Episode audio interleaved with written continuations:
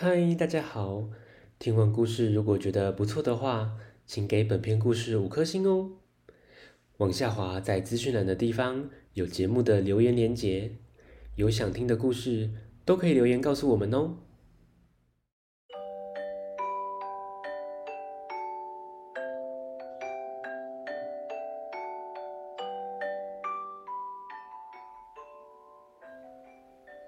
来来来！听故事，欢迎收听大肚鱼说故事。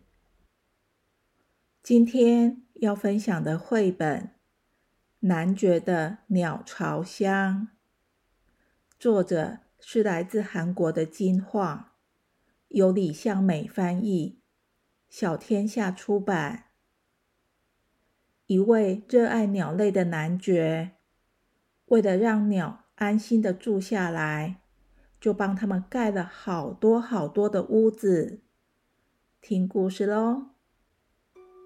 鸟巢箱是人们为野鸟盖的家，它有很多种不同的样式，有用陶土捏成的，有在洞穴里挂了层板的，还有把锅盖微微掀开的鸟巢箱。这些啊。一开始都不是让鸟居住的房子，是为了要抓欧洲椋鸟、麻雀或是鸽子的幼鸟而设下的陷阱。很久很久以前，在德国有一位布里夏男爵，他非常喜爱鸟，也很喜欢鸟叫声。他常常在想，怎么样才能让更多的鸟。来到他的森林里呢。男爵在幼鸟孵出来的春天，他会把蛇或猫咪赶得远远的。在炎热的夏天里，他会为鸟准备可以喝的清水跟洗澡的地方。甚至在食物丰富的秋天，仍种植更多结出果实的树木。冬天来了，粮食非常的缺乏，男爵更为他们准备需要的食物，例如在树梢挂满的苹果片。尽管如此，来到森林的鸟并没有增加。男爵有点懊恼，他想，如果有一个能让鸟安心住下来的地方。那该有多好啊！好吧，我来为他们盖房子。男爵想出了鸟巢箱的点子，他在种了成千上万棵树的森林里制作两千多个鸟巢箱，然后把它们挂在树上。有一天，布里夏男爵居住的图林根邦发生了一件大事。一种叫做棉卷叶眼明的蛾突然大量的繁殖，扩散到所有的森林。